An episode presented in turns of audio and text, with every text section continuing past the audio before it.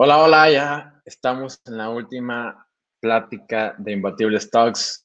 Fue una semana buenísima. Gracias por contar con ustedes en las transmisiones, en los comentarios, estar muy participativos.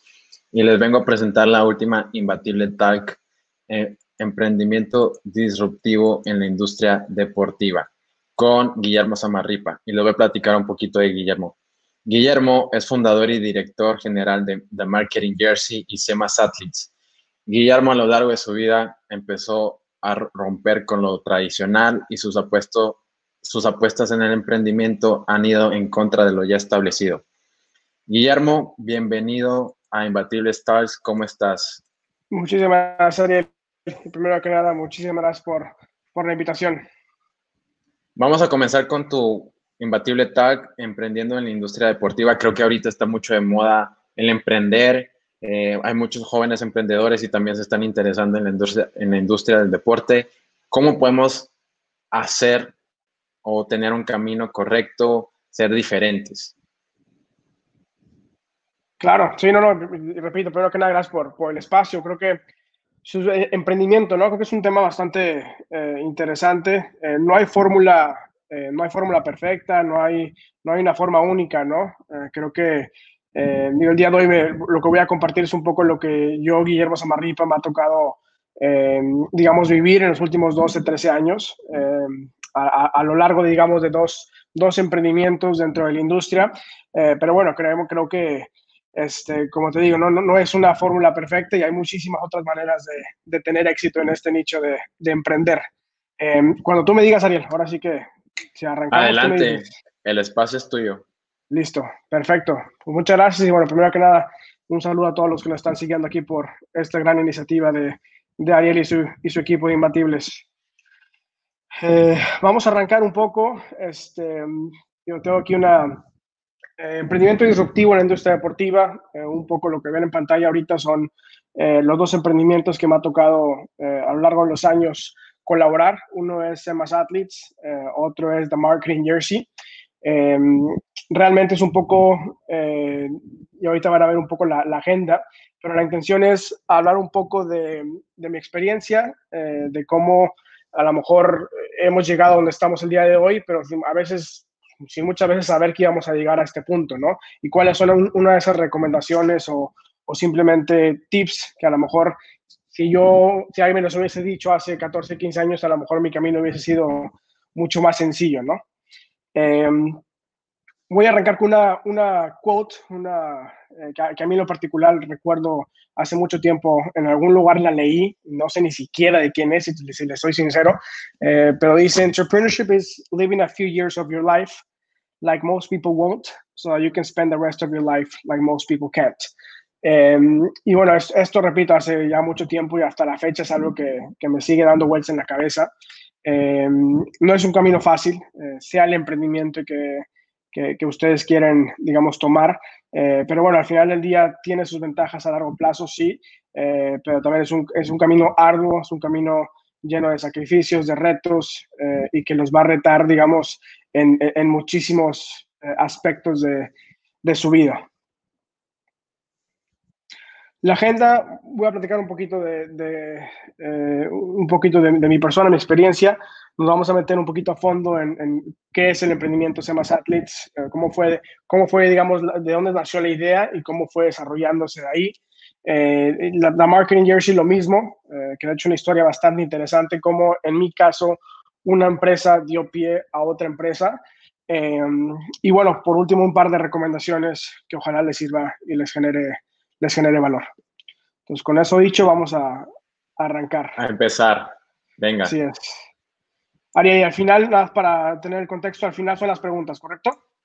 Correcto. Igual, si creo que hay una pregunta muy puntual, en ese momento yo te la digo sin problema. Va, listo, tú ahí me, me das el heads up. Eh, vale, un poco de, mi experiencia. Eh, yo soy Javier Tampico, eh, Tamaulipas, mexicano. Tengo ya mucho tiempo en Estados Unidos, casi 14, 15 años. Eh, además de ser fundador de más Athletes y de Marketing Jersey, he tenido ciertas experiencias a nivel corporativo.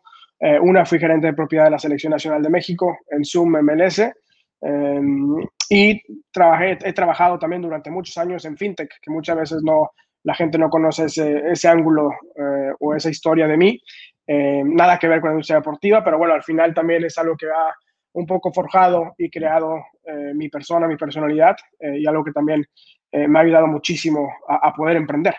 en la parte educativa, bueno, he tenido la oportunidad de, de, primero que nada, tener una carrera en la Universidad Tecnológica de Nueva York, en NYIT, que fue un poco como todo, todo comenzó para mí y ahorita les voy a explicar un poquito de eso. Y posteriormente tuve la fortuna de hacer dos maestrías, una maestría en dirección deportiva, Sports Management en SMU y un MBA en, Texas Christian University. Eh, un poco más de resumen, un poco del timeline, que realmente no, no me voy a meter a detalle, eh, y un poco visualmente, eh, como me gusta un poco explicar el tipo de experiencia o diferentes cosas que hacen quién, soy yo, ¿no? Guillermo Samarripa, ya a nivel personal, a nivel profesional y a nivel emprendedor.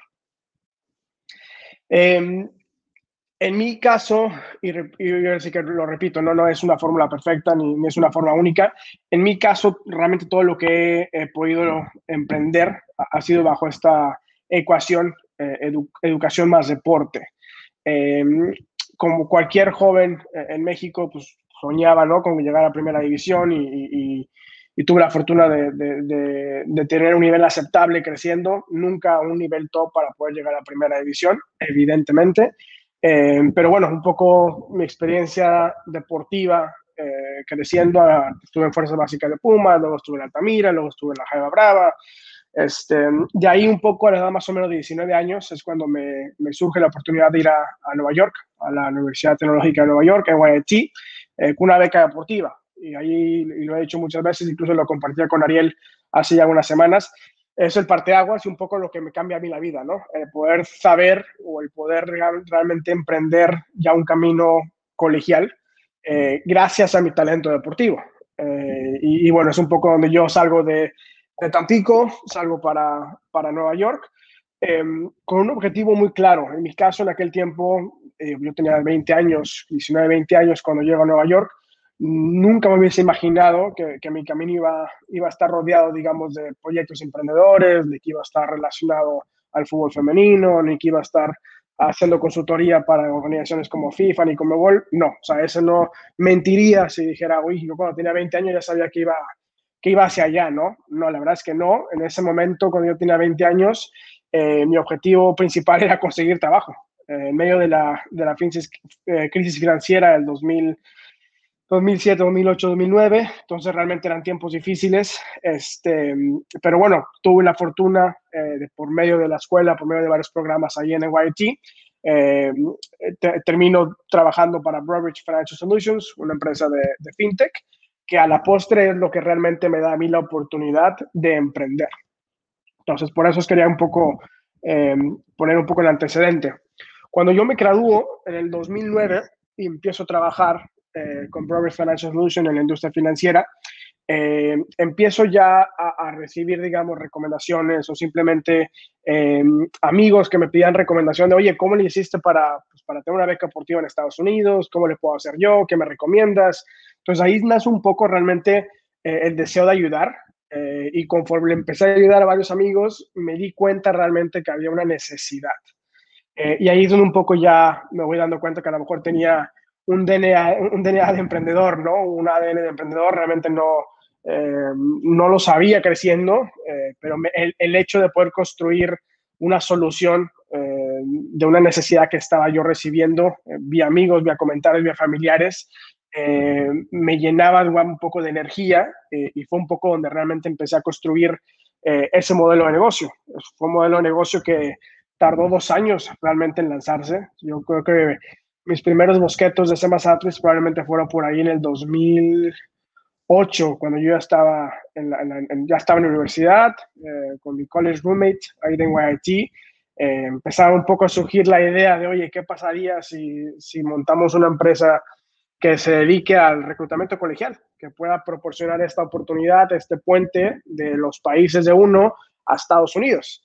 Eh, y así fue un poco, digamos, donde empieza esa, eh, esa energía para eh, empezar a construir ese, modelo de negocio.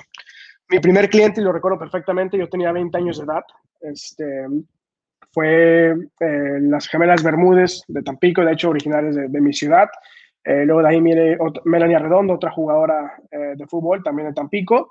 Y luego un poco donde nace un poco ya el, el parteago de decir, ok, esto va en serio, eh, Natalia Gómez Junco, tenemos la fortuna de, hablar con su familia, eh, ella de Monterrey, eh, y aquí es donde uno se da cuenta, ¿no? Yo tenía 20 años, cómo convencer a una familia que estaba preparada, que tenía realmente todo ese know-how del sistema colegial, y pues muchas veces decir que tienes 20 años, ¿no? Es, es hasta, hasta puede ser contraproducente, ¿no? Entonces recuerdo explícitamente que en aquel momento y, y con varias familias, cuando me preguntaban la edad, no decía 20 años ni 19, decía era un poco mayor, eh, un poco para generar esa credibilidad, ¿no? Porque al final, pues sí, hay ese estigma de que alguien tan joven a lo mejor no te puede ofrecer un servicio que va a ser mejor a lo que allá afuera existe. Hoy en día eso lo, lo tomo como anécdota, eh, pero bueno, es algo que, que, definitivamente en su momento era una preocupación genuina, ¿no? O sea, yo como un, niño de 20 años, un joven de 20 años, voy a poder ofrecer eh, algo de valor a una familia que, que repito, conoce muy bien las reglas y que, y, que tenía diferentes opciones.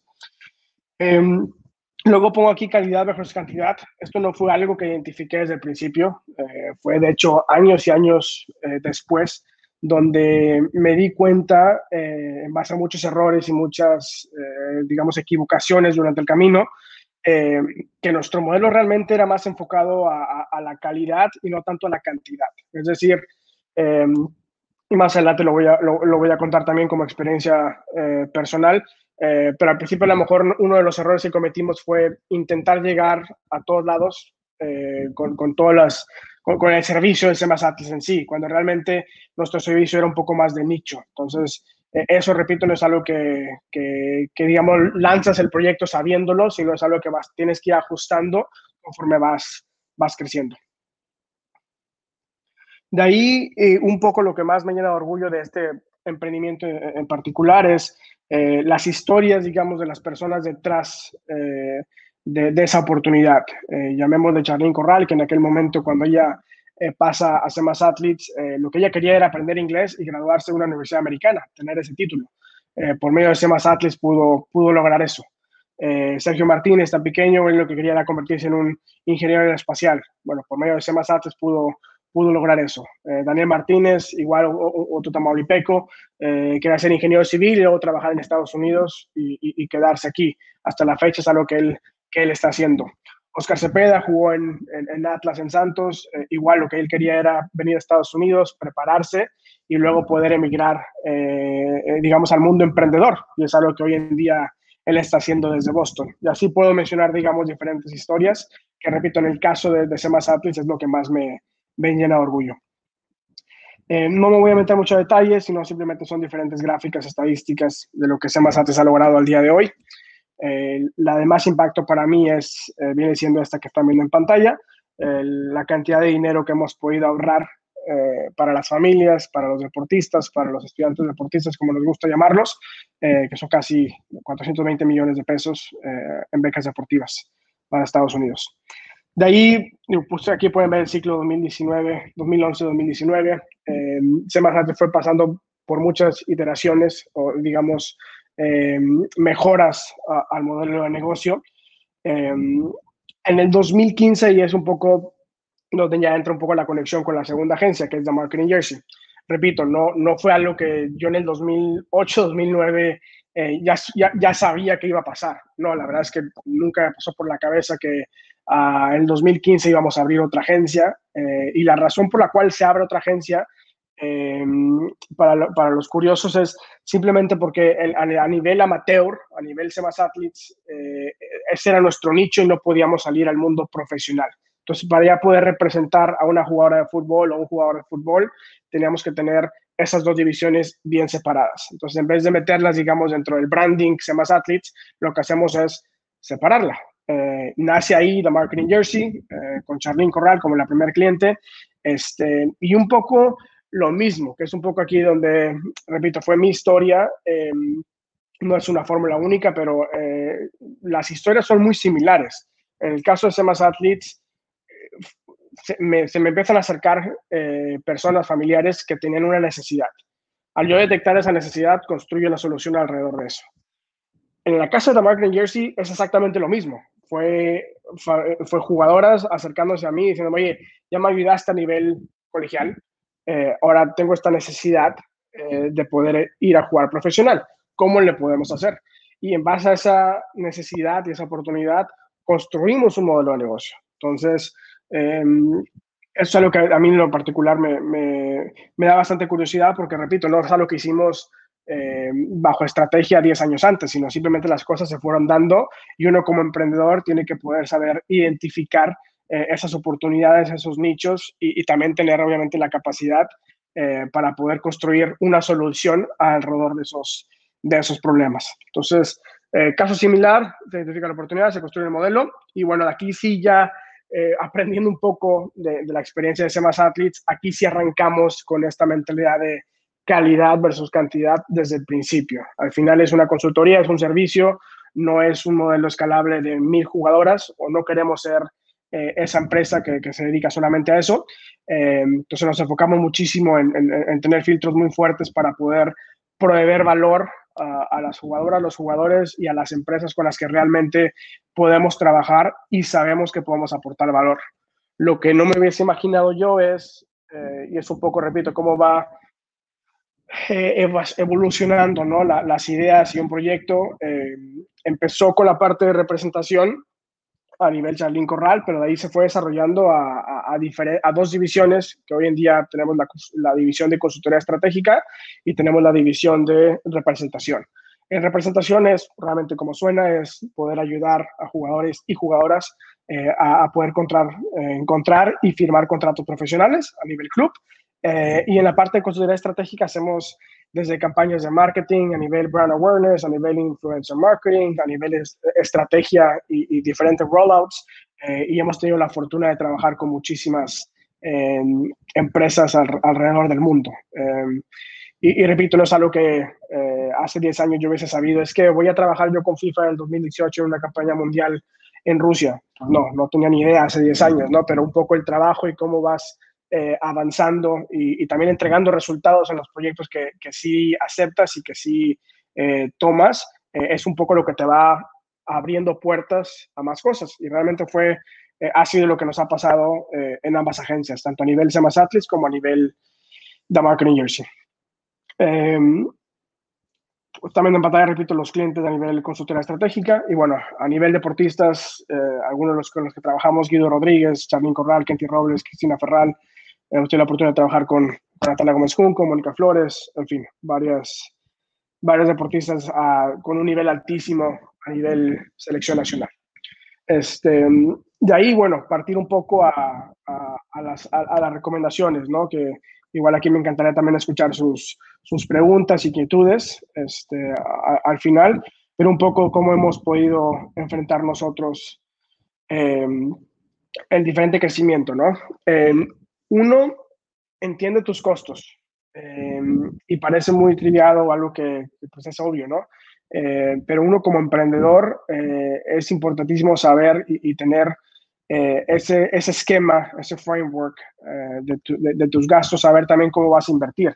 En mi caso, yo me fui por una metodología, un canal de bootstrapping, es decir, lo que yo estaba generando a nivel trabajo de tiempo completo, porque así fue mi experiencia, yo lo estaba reinvirtiendo en mis negocios. No es la única manera. Eh, eso fue como me funcionó a mí y es un poco como hasta la fecha, eh, eh, digamos ya como que tengo esa mentalidad de, hacerlo por mi propio, por mi propio camino. hay otras personas que son muy exitosos tomando inversión, ya sea privada, ya sea pública, ya sea, ahora sí que ha tenido diferentes fondos, eh, préstamos, ya sea de bancos o personales. Hay muchas maneras de poder lanzar tu negocio. Esa es la realidad. Em, eh, lo, que no, lo que no puede fallar es esa parte de saber entender tus costos, saber un poco lo que necesitas para poder crecer eh, en diferentes fases de ese, de ese emprendimiento em, y, que no tengan un poco el, miedo o que pierdan un poco el miedo de decir, bueno, si, es bootstrapping, bueno, eh, se, vale, ¿no? Y, muchas veces ustedes van a determinar o van a darse cuenta cuando sea el momento de dejar su trabajo de tiempo completo. Pero hay muchas, mucha gente que a lo mejor dice, es que no puedes hacer dos cosas a la vez. Eh, y sí, o sea, en, en, en, en, una práctica común o en, términos generales entiendo ese, ese pensamiento, ese miedo o, esa sensación de decir, es que no puedo hacer las dos cosas. Em, la realidad de los casos es que hay mucha gente exitosa que hace el bootstrapping y es muy exitosa en su trabajo de tiempo completo y es muy exitosa en sus, en sus emprendimientos. Y, repito, el mismo éxito del, emprendimiento va a determinar cuándo es el momento de dejar ya el trabajo de tiempo completo, pero a, tono personal, es algo que yo recomiendo, me dio a mí una tranquilidad económica de seguir creciendo y seguir, digamos, avanzando a nivel profesional. Además, mi trabajo de tiempo completo en aquel tiempo me ayudó también a aprender y a tener diferentes conceptos eh, que no tienen nada que ver con la industria de, becas deportivas o con la industria de media entertainment, eh, pero sí tenía mucho que ver con temas financieros, con temas de liderazgo, con temas de desarrollo personal y, al final todas esas cosas fueron aportando también eh, a, los emprendimientos, ¿no? Entonces, em, es un poco esa recomendación de entender costos y que no tengan miedo también de de dedicarse o, de tomar una de esas decisiones y, hacerlo con, con, todas las ganas. Guillermo, ¿cómo, ¿cómo, cómo, nos damos cuenta cuando es el momento indicado para dejar nuestro full-time job?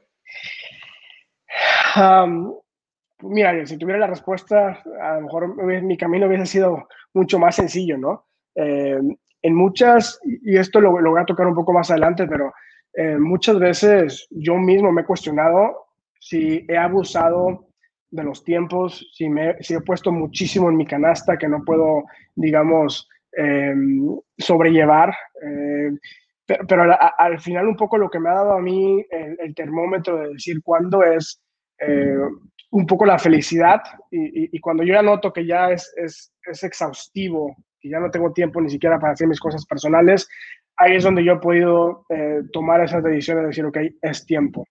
Y también ha habido muchas veces donde he tenido que aceptar y decir, mira, ¿sabes qué? Es que no estamos listos para que yo pueda solamente vivir de, del emprendimiento, que es la, la, pregunta del millón, ¿no?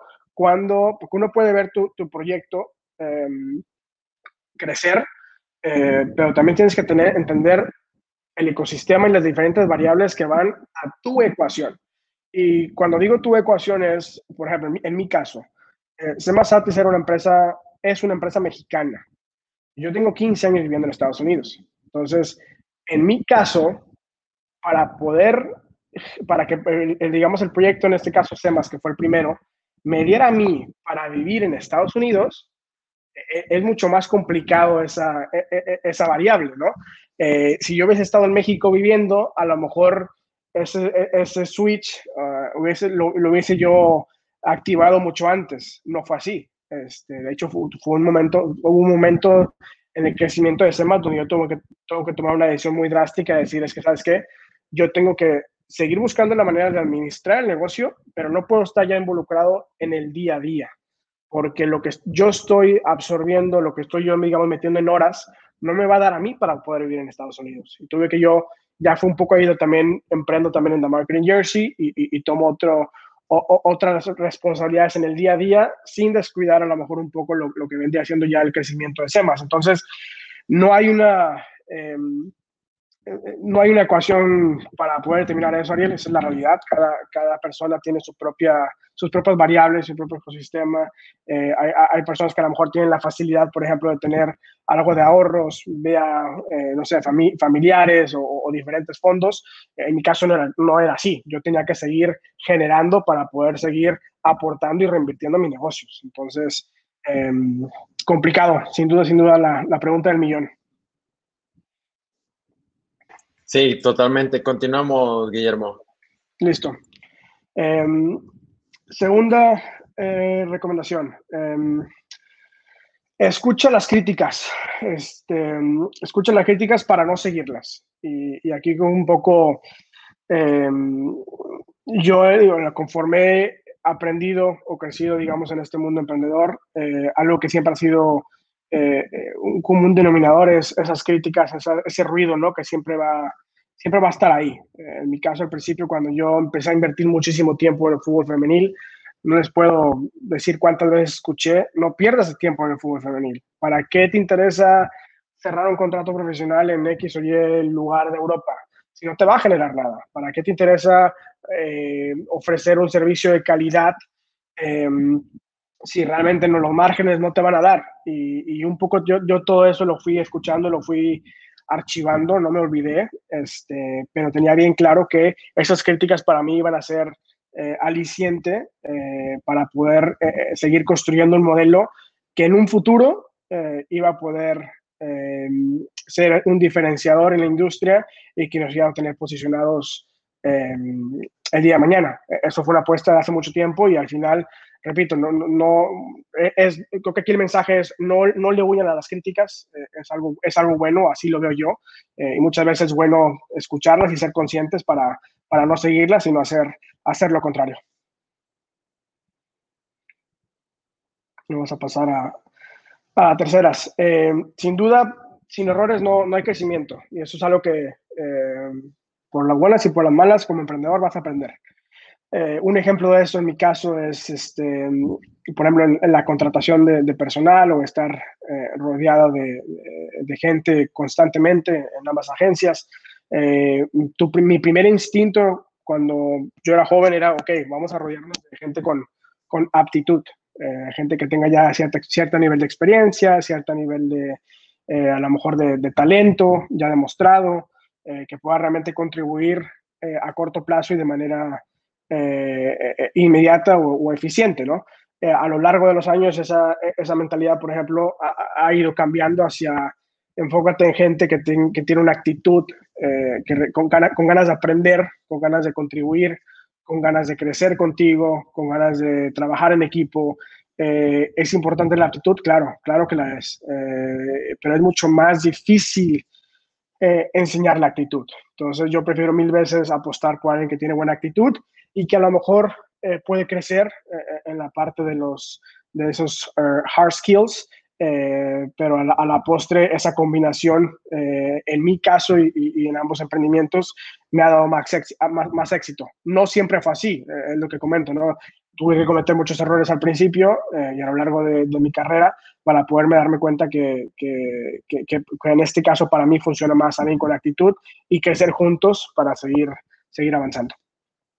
Eh, esta misma mensaje creo que aplica, es un ejemplo en particular, ¿no? Pero creo que aplica para todos. entre más cometas errores a nivel fiscal, a nivel impuestos, a nivel financieros, eh, a, nivel contable, a nivel estrategia, a nivel táctica, a nivel de mercadotecnia, a nivel de redes sociales, eh, a nivel de posicionamiento, entre más rápido cometas los errores, seas consciente de que cometes esos errores y pongas un plan para pivotear o para ajustar, más rápido vas a crecer. Eh, pero sin errores no hay ese, eh, ese check balance de decir, ok, pues hicimos esto, no funcionó, estos fueron los resultados, ¿qué, qué les parece si a lo mejor hacemos esto otro? Y, esa misma secuencia a lo mejor se repite dos veces o a lo mejor se repite diez veces, ¿no? Y, y es frustrante y es cansado y, muchas veces quieres tirar la toalla eh, y, va a llegar el punto donde vas a, que te vas a dar cuenta donde, ok, todo lo que fui pasando, todo lo que fui avanzando, realmente eh, nos ha entregado X o Y eh, resultados a, la agencia, ¿no?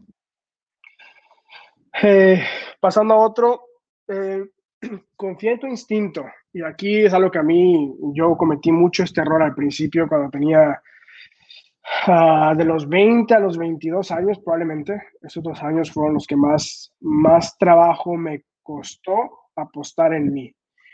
Y un ejemplo de eso eh, fue cuando yo empecé con Semas Atlas y ya empezaba un poco a tener clientes, a lo mejor teníamos unos, unos 10 clientes más o menos, estábamos empezando realmente, eh, pero hacíamos las cosas bien, o sea, teníamos un modelo bien bajado, entendíamos cómo podíamos realmente hablar con los entrenadores, cuáles eran las reglas, cuál era, digamos, el mercado de, de, de las becas deportivas en Estados Unidos.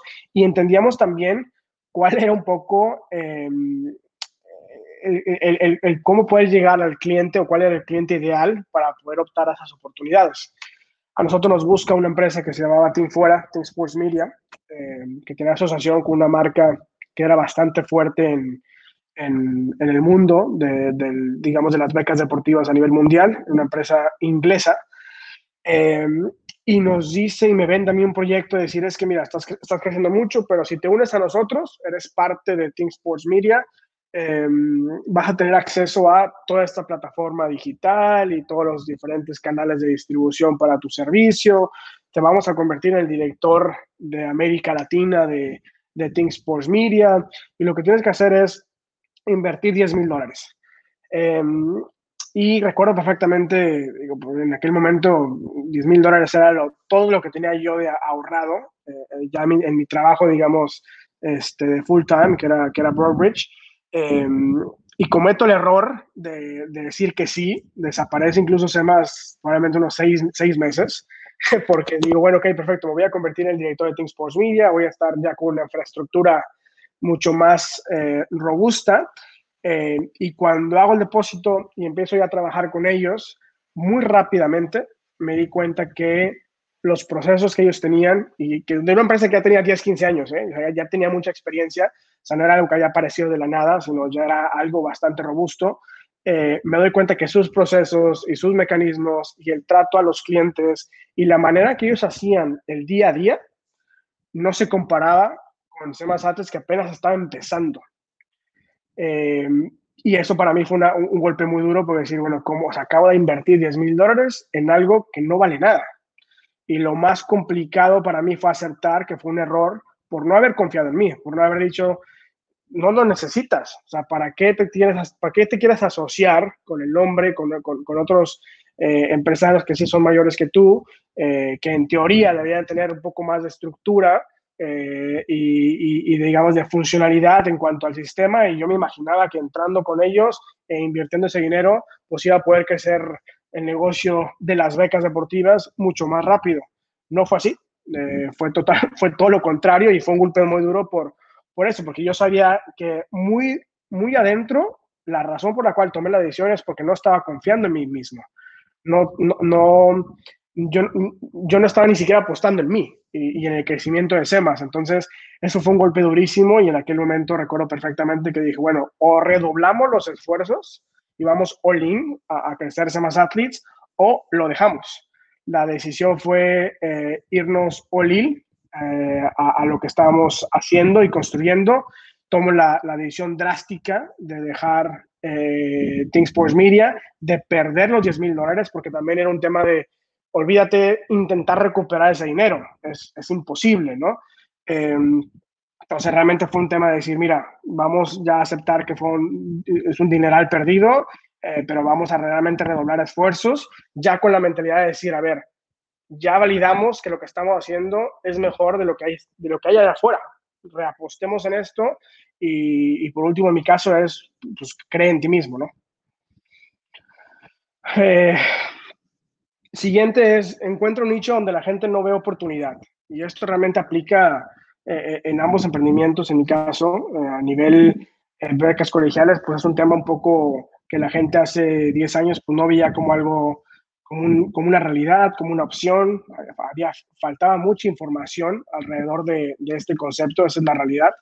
Este, entonces, eh, pero al final de la cuenta, lo que me he dado cuenta yo es entre, entre más encuentras ese nicho donde la gente no está volteando a ver o donde la gente piensa que no hay negocio, pues al final hay, hay, más espacio de ser eso, disruptivo, de ser innovador, de tener un impacto mucho más fuerte en la sociedad y a lo mejor tus esfuerzos no van a ser tanto en qué está haciendo la competencia, porque competencia casi no hay que fue un poco donde lo que, lo que nos ha pasado a nosotros, ¿no? Sí hay competencia, sí hay agencias que lo hacen, pero no hay a lo mejor lo, lo, que hay en muchas otras industrias, ¿no? En cuanto a la competencia. Entonces, nosotros nos enfocamos en nosotros mismos y, nuestro termómetro es eh, un poco cómo vamos avanzando año tras año. Eh, con los chicos y chicas que pasan por medio de SEMAS Athletes. Y en el caso de The Marketing Jersey fue un poco lo mismo. Sea, fue donde la gente no está viendo oportunidad eh, en la parte de fútbol femenino, que fue donde arrancamos, es, ok, ¿cómo podemos generar un modelo alrededor de esto? Eh, y si lo logramos, pues vamos a ser los únicos. Y esto fue un poco la inversión que fuimos, hicimos hace ya mucho, mucho tiempo. Eh, y bueno, lo que nos ha llevado a, múltiples proyectos en la industria, sí, en la parte de fútbol femenino, pero también en, estrategia, en, en, en, temas de diferentes campañas eh, y en asociaciones y relaciones que al final nos siguen posicionando en esta industria tan, tan única y que sí es muy competitiva. O sea, al final, ok, no hay muchas agencias a nivel femenino. eh, o de fútbol femenino, pero sí hay muchas agencias que hacen marketing multicultural en Estados Unidos, o hay muchas, muchísimas agencias que representan a jugadores de fútbol. Entonces, como nosotros hemos ido funcionando y creciendo, es una vez que captamos un, cierto nicho, en este caso de New Jersey, el, el aspecto del fútbol femenino es cómo podemos utilizar ese posicionamiento, esa experiencia, esa credibilidad para seguir creciendo y adentrarnos ya a diferentes temas eh, que a lo mejor no, no eran lo que al principio teníamos pensado, ¿no? Entonces no le tengan miedo a, aquello que la gente dice que no vale la pena. Muy probablemente hay algo ahí que puedan encontrar y que lo puedan hacer suyo. Eh, de la mano, o sea, toma el camino largo eh, bajo estadísticas que soporten tu, tu hipótesis. y eso es algo importantísimo. Tampoco se trata de ser eh, de decir, bueno, ¿dónde es donde nadie está volteando? Y, ahí, vámonos ahí y encontremos algo ahí. No, a lo mejor, a lo mejor no hay nada ahí. Y, a lo mejor hay una razón em, por la cual nadie ha hecho cosas en esa industria o en ese, en esa, en ese segmento, ¿no? hay que apoyar un poco la hipótesis con estadísticas o viceversa. Hay que poder saber eh, analizar, eh, tener los datos fríos para poder argumentar y crear una hipótesis y ya que lo tengas y que, tu hipótesis esté soportada por datos, ahora sí, ahí es el momento donde, donde realmente invertir. En nuestro caso, en 2015, eh, no, había, no había liga femenil, por ejemplo, en México, no la había, pero sí veíamos un crecimiento ya desde aquel tiempo donde ligas alrededor del mundo empezaban a invertir, donde ya ciertos patrocinadores eh, se acercaban al fútbol femenil a, intentar verlo como una inversión y no tanto como una, responsabilidad social. Eh, y veíamos también en aquel tiempo que, eh, a ver, la industria en general, la industria de media entertainment y la industria del deporte a nivel mundial está muchas veces topada. ¿Por qué? Porque ya ha, habido muchos años de crecimiento y desarrollo y, y, cuando esa industria está a punto de estar topada es tienes que encontrar diferentes cosas eh, que, realmente apenas están iniciando. En este caso es el fútbol femenino. O sea, la oportunidad más grande para el fútbol a nivel mundial es el fútbol femenino. Sin duda, por, por, todo ese eh, margen, digamos, que existe o ese, ese hueco eh, entre donde está el fútbol varonil y el femenino. Entonces, si uno como empresario dice, bueno, me voy a enfocar en el fútbol varonil y voy a competir con mil empresas que ya lo hacen y que lo hacen muy bien, por cierto, y, que voy a competir con marcas y empresas de mercadotecnia que ya hacen mucho en el fútbol varonil, o me voy a enfocar en el fútbol femenino donde no hay nadie. Entonces, las estadísticas que estábamos viendo y las tendencias para nosotros fueron suficientes para decir, mira, ¿sabes qué? Hay que invertir aquí, porque si, si esto pega, realmente, el, el, digamos, ese gap eh, lo vamos a poder cerrar nosotros y vamos a ser de los primeros eh, y que estemos mejor posicionados que, es fácil, ¿no? Eh, es difícil, es, es, difícil muchas veces encontrar las estadísticas que soporten las hipótesis. Eh, llamémoslo suerte, en nuestro caso, que, que, así, así ocurrió. Eh, y, también un poco de visión, que también es algo que platico yo mucho con mis socios. Eh, pero bueno, al final del día nos, nos, nos, salió esa jugada y hoy en día estamos en un lugar privilegiado en, en la industria del fútbol en general, específicamente en el fútbol femenino.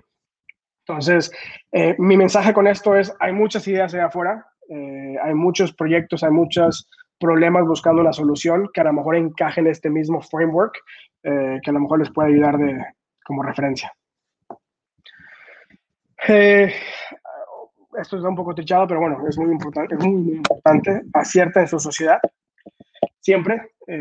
cuando uno emprende hay, hay muchas eh, complicaciones, siempre hay muchas cosas que se pueden hacer mejor eh, y es mucho más fácil cuando tienes un socio o diferentes socios que te ayuden en, todo o que puedan, digamos, complementarse muy bien. Eh, yo en este rubro, he, como he acertado, como he, también cometido errores que, que, han, que han costado errores a, las agencias, a, a mi persona, a las inversiones y bueno, aquí es algo también que se sale un poco del contexto solamente de, digamos, de emprender en, en Media Entertainment, porque al final es algo que, que, aplica en todo, ¿no? Si quieres ser emprendedor, uno de los primeros, de las mejores recomendaciones que, que cualquiera te puede dar es acierta en con quién, vas a, quién va a estar a tu lado para afrontar todos los retos, este, porque es muy fácil a lo mejor em, cuando todo va muy bien, cuando todo es éxito, cuando todo es crecimiento, eh, pues sí, es muy fácil, eh, pues cualquiera puede ser socio, ¿no? Eh, cuando las cosas no van tan bien, que en la mayoría de los casos es, es, mayor, es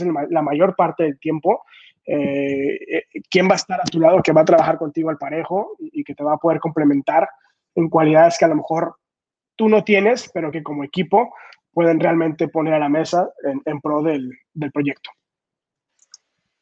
Guillermo, eh, ahí quiero hacer, algo puntual. Sí, sí, sí. Pues somos, somos jóvenes, queremos aún no sabemos tantas cosas o a lo mejor no tenemos tanta experiencia tanto en el mundo corporativo y estamos a punto de, emprender.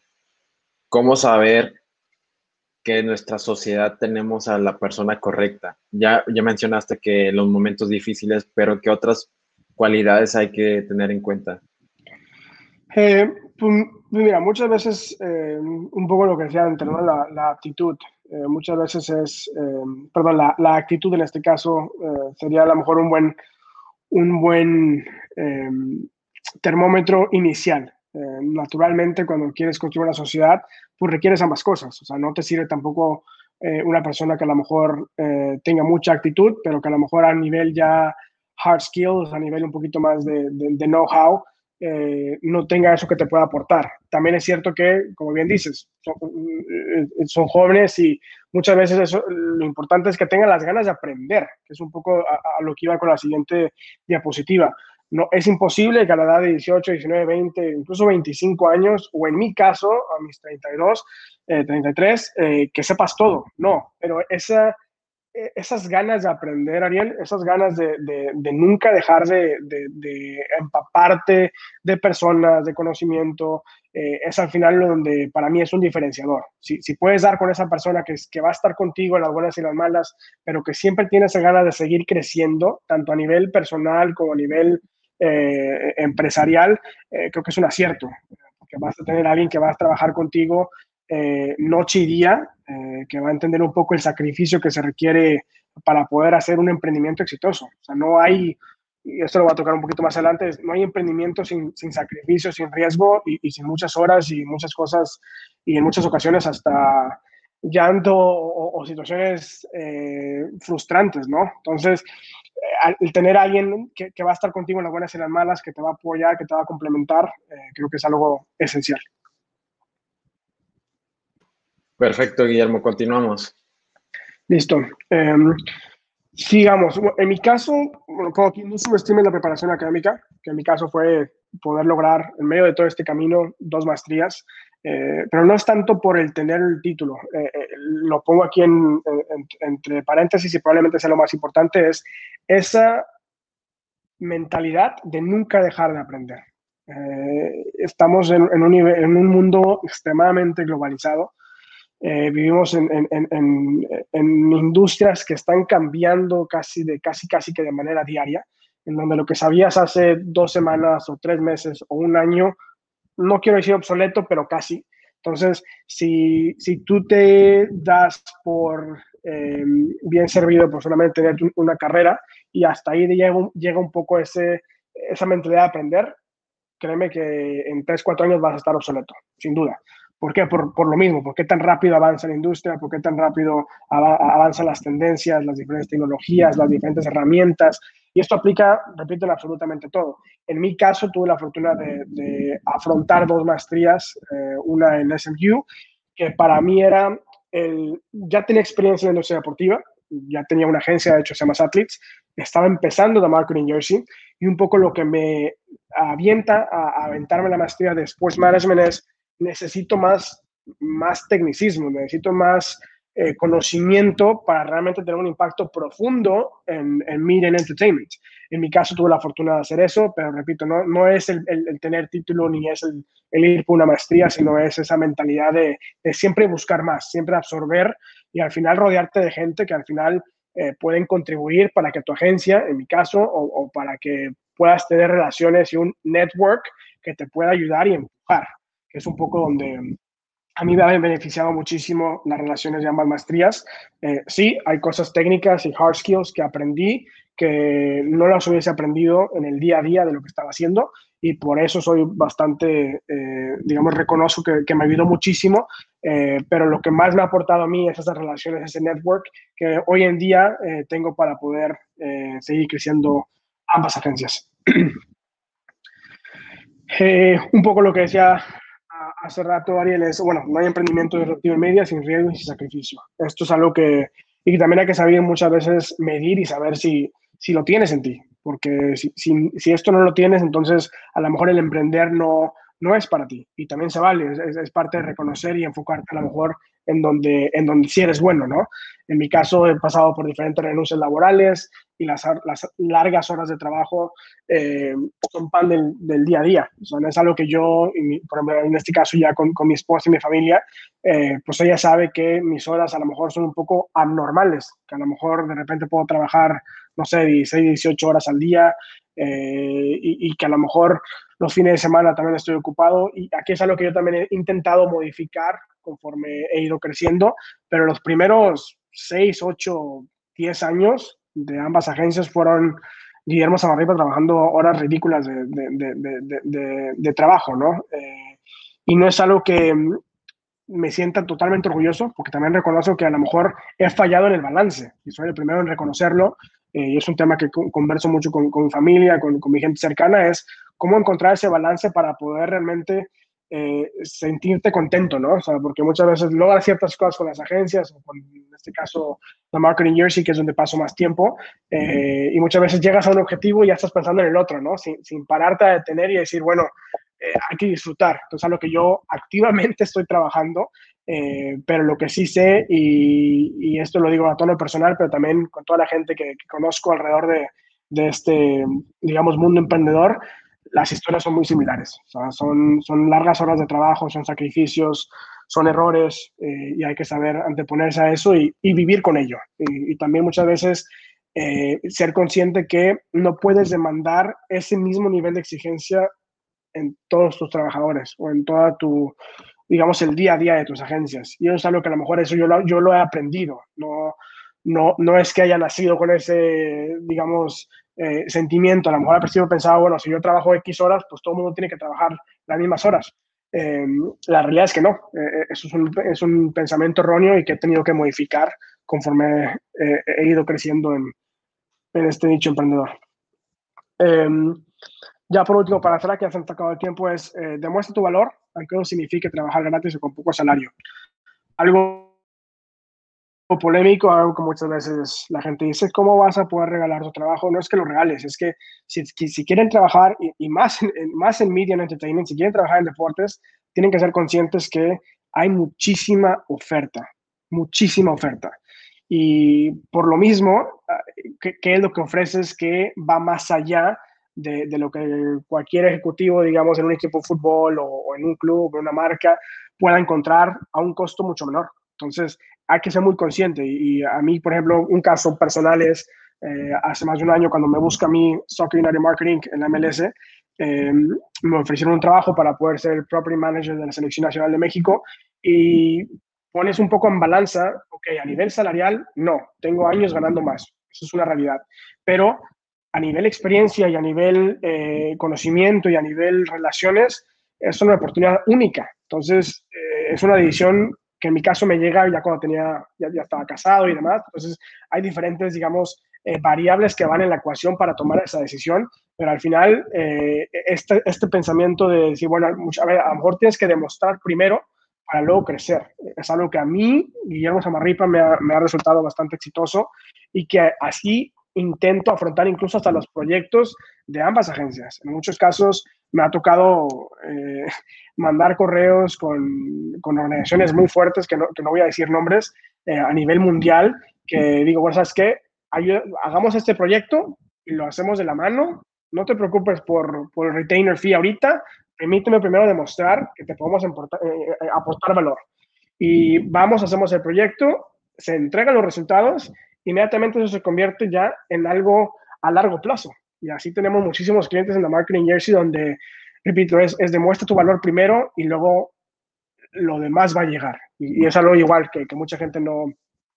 Entiendo que a lo mejor no se puede dar el lujo también, que es cierto, pero bueno, eh, todo lo personal es algo que me ha, me ha dado muchísimo éxito.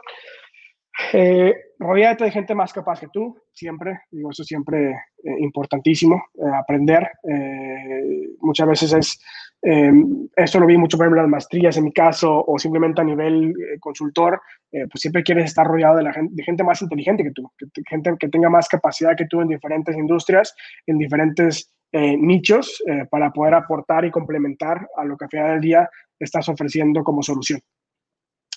Y por último, bueno, fortalece tu habilidad de multitasking, que es un poco, eh, es algo que en lo personal yo he eh, desarrollado y, evolucionado, digamos, a lo largo de los años.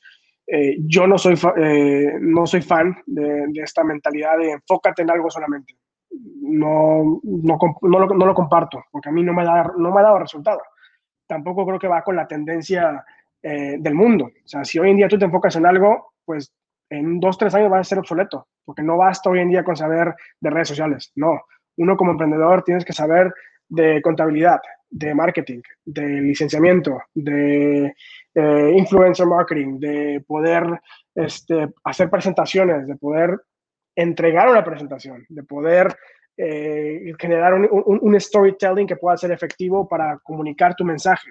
Tienes que poder saber entregar eh, un speech ante cualquier tipo de audiencia, ante tus empleados, ante a nivel ejecutivo, a nivel medio. Entonces, eso de enfocarte eh, en algo no, no lo comparto, nunca lo he compartido. Es más, estoy muy en contra porque creo que hace a la gente cómoda, hace a la gente un poco floja y hace a la gente un poco, bueno, si yo me dedico a esto, voy a ganar esto y así va a ser mi vida. Ok, eso funciona hoy en día el mundo está cambiando muchísimo y, y, hacia donde vamos es precisamente eso, entre más cualidades, capacidades y más herramientas tengas que ofrecer, y puede ser en diferentes industrias, y puede ser en diferentes nichos, eh, pero entre más cosas tengas en, tu portafolio, más puedes ofrecer valor en lo que quieres hacer. Entonces, es complicado, sí, muchísimo, y requiere un, por eso es que menciono, fortalece tu habilidad de multitasking, porque no es algo sencillo el poder hacer,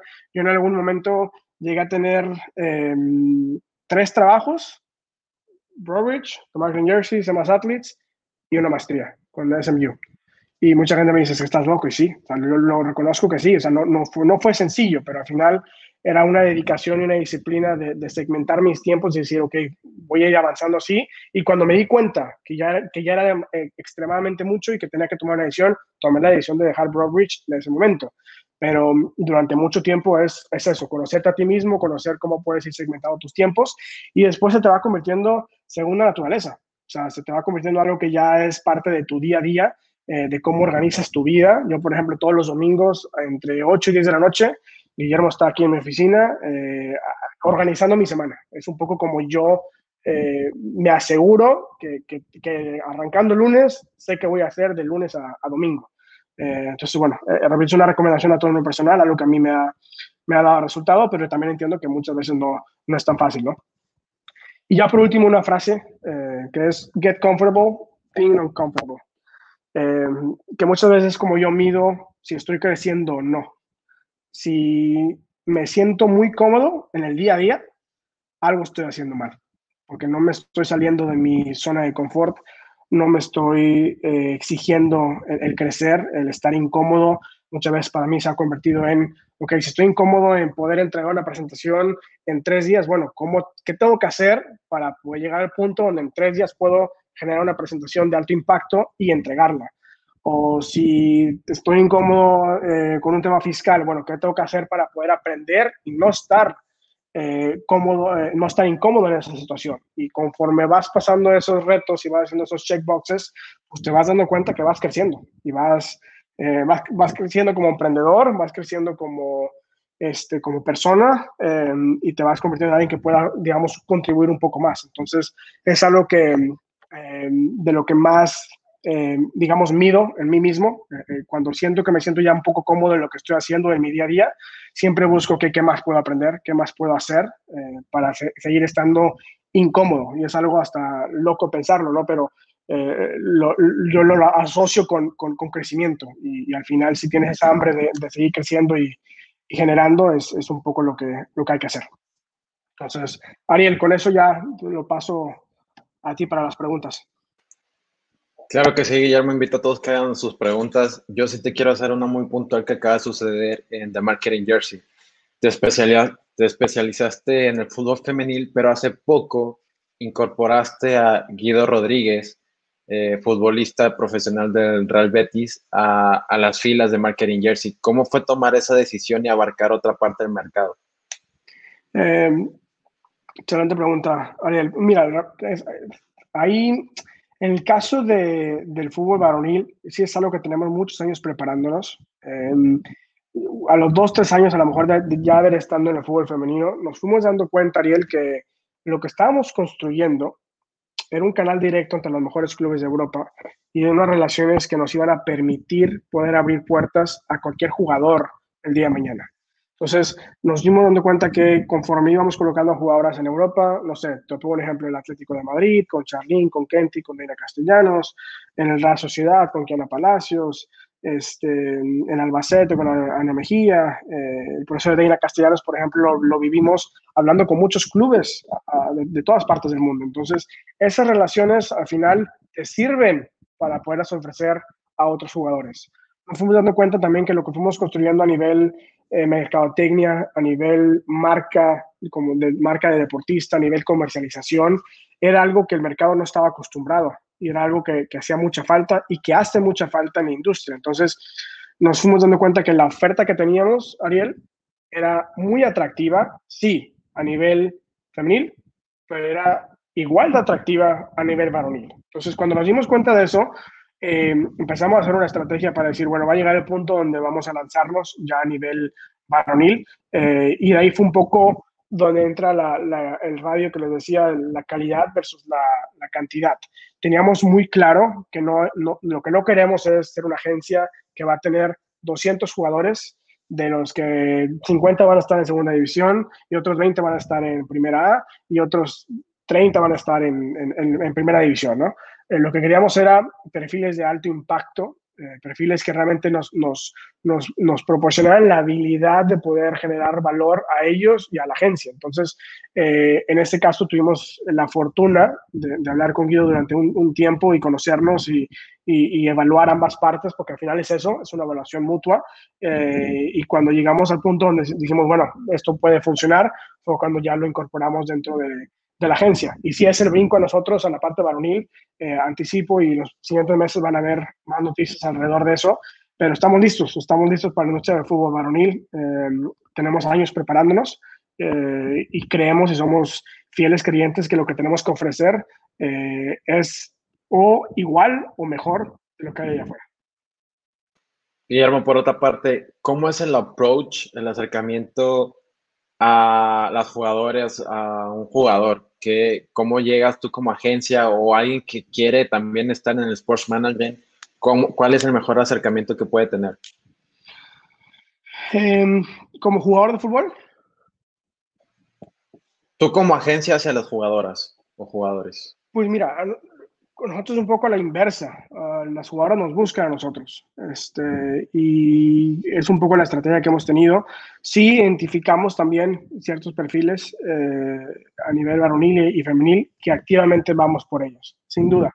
Y tenemos muchos casos de ellas. Em, lo que nos ha venido pasando últimamente es em, es o, de boca a boca, en mis, las mismas jugadoras que tenemos en, el roster nos recomiendan a jugadoras que a lo mejor preguntan por la agencia o preguntan cómo trabajamos y en ese proceso de conocernos mutuamente es cuando tomamos la decisión de ofrecer un lugar o no dentro del, dentro del roster activo que tenemos en, en The Marketing Jersey. Entonces, es una combinación, Ariel, o sea, muchas veces sí, somos nosotros los que activamente vamos por una jugadora, pero en la mayoría de los casos es al revés. Eh, los jugadores nos buscan o los jugadores nos buscan eh, y en ese proceso, digamos, de conocernos y explicar lo que hace la agencia, eh, se determina de ambas partes si, si, somos un fit o no. Claro, también, creo que también algo que hay que mencionar ahí, Guillermo, es que hay que ser selectivo, que, que hace poquito lo hablábamos con Fer más temprano, que que tenga esa, ese, ese match entre deportista y agencia, pero que también sea un ganar-ganar, ¿correcto? Sí, sí, sí. Sí, no, y, soy, muy fan de lo que eh, Fer Corral está haciendo con, con su equipo Natil Booster y, y, hacen un gran trabajo en eso. Es, es muy complicado, es de las cosas que a mí lo personal eh, más me frustran, también tengo que ser sincero en ese sentido. O sea, a mí me frustra decirle que no a una jugadora, porque sé que si la aceptamos en la agencia, le podemos ofrecer mucho valor y en algunos casos le podemos incluso hasta aportar eh, una mejor vida profesional. Eh, pero también tengo que ser consciente que mi equipo tiene ciertas horas de trabajo, que tenemos ciertas relaciones comerciales, que no podemos ofrecer el mismo nivel de personalización a 100 jugadoras. Entonces, por ejemplo, hoy en día tenemos un objetivo muy claro que es 35 jugadoras. Hoy en día tenemos 25 eh, anunciadas. En la siguiente semana vamos a anunciar a otra jugadora. Ahí vamos a estar en 26. Pero conocemos muy bien nuestra, nuestra estructura y sabemos que al nivel de servicio que ofrecemos solamente podemos llegar a 35. Si el día de mañana la agencia crece, tenemos más personal y podemos dedicar más horas a las jugadoras, ese, ese número de 35 a lo mejor se mueve a 45 o a 50, pero hoy en día, 2020, el, nuestro tope es 35 jugadoras. Y esas 35 jugadoras se les ofrece un servicio muy especializado a nivel atención, a nivel, hay gente en redes sociales, hay gente en desarrollo personal, hay gente a nivel administrativo, hay gente a nivel eh, desarrollo y transición de carrera eh, y construcción de carrera. Este, y eso al final quita muchas horas hombres de mi socio Oscar en España, de, de, mi persona aquí en Estados Unidos, del equipo eh, disperso por, todo, por todas partes del mundo. Entonces hay que ser muy conscientes donde, de lo que puedes realmente entregar. Eh, y, es algo que también es un proceso interesante y que en nuestro caso nos ha dado resultado, pero también es eso, ¿no? Es, es frustrante y es, a mí me encantaría tener a 20 personas que puedan ofrecer ese nivel de servicio para tener a 200 jugadoras pero somos conscientes que no, no es posible y, tenemos que ser bastante selectivos en ese proceso. Guillermo, ya para cerrar, en la parte del equipo, pues tú te encuentras en Estados Unidos, socios en España, otros en Miami. ¿Cómo fomentas y cómo evalúas el trabajo de cada uno desde el trabajo remoto, que ya ahorita es una, un día a día por toda, toda la situación de la pandemia? Pero antes no lo era. ¿Cómo, cómo practicaste esos tiempos? Em, excelente pregunta. Eh, mira, creo que tenemos la fortuna, Ariel, de que em, eh, tenemos muchos años haciendo trabajo virtual, muchos años. Yo en mi caso siempre eh, he corrido a más empresas desde, Estados Unidos, desde Dallas, Texas, pero mis socios han estado en Puebla, han estado en Monterrey, han estado en Madrid, han estado en diferentes partes del, del mundo, entonces siempre tenemos, eh, digamos, un mecanismo donde poder estar constantemente en comunicación. Yo creo que algo triviado, pero es cierto, es la comunicación. O sea, yo tengo grupos de WhatsApp para estar al cielo, más de los que me gustarían, pero muchas veces es estar consciente y al tanto de lo que está pasando a nivel marketing, a nivel uh, athlete development, a nivel comercialización, a nivel contratos de los que va llegando, a nivel interés y nuevas oportunidades. Entonces, muchas veces es tener un mecanismo eh, y combinación de herramientas, eh, desde eh, grupos de WhatsApp en nuestro caso, como, como Zoom, como un project management tool que sin él no pudiésemos operar. O sea, el tener bien claro que arranca el lunes, las responsabilidades del equipo en general de marketing son estas y las responsabilidades de X persona y X persona son estas, con su fecha específica. Entonces, yo no tengo tiempo al, al final del día de estar eh, atrás de las personas y es un, es un ambiente en, en, ambas agencias que es muy, muy libre en ese sentido. Nos basamos por objetivos y no por horas de trabajo. Entonces, eh, que es un poco hasta por, eh, por conveniencia propia, porque repito, yo no puedo estar encima de todos, pero también es, es algo que la, las personas también disfrutan, ¿no? El trabajar bajo objetivos, el saber que durante dos días tienes que lograr estas cosas o este día tienes que hacer estos checkboxes en diferentes actividades y, y, si no se llegan, claro, voy a ser el primero en cuestionarlo porque tengo acceso a, todo ese nivel de, de, digamos, de entregables, ¿no? O, o, acciones que se, que se deben de estar haciendo. Y, y, confianza también que genera eh, eh, el, el, tener un ambiente tan, tan libre de trabajo, eh, pero también tan exigente. O sea, somos una agencia que, así como somos eh, destructurados a, a nivel eh, digamos, la estrategia para captar a talento. Dentro de la agencia también tenemos expectativas muy altas y eso empiezan desde mi persona a, hacia abajo. Perfecto, Guillermo. Ya terminamos con tu imbatible tag. Muchas gracias. La verdad creo que les va a servir a mucha gente. Incluso me sirvió a mí para los proyectos que tengo en mente, que ya te he compartido algunos. Y creo que es, va a ser un antes y un después para todos los emprendedores, toda la gente involucrada en, la industria deportiva. Así que te agradezco mucho por tu experiencia, tus conocimientos y sobre todo por tu tiempo, Guillermo. No, gracias a ti, a todo tu equipo. Eh, y, gracias por, por generar estas iniciativas que al final contribuyen al, al crecimiento de la industria. Un abrazo enorme. Nos vemos a todos. Muchas gracias.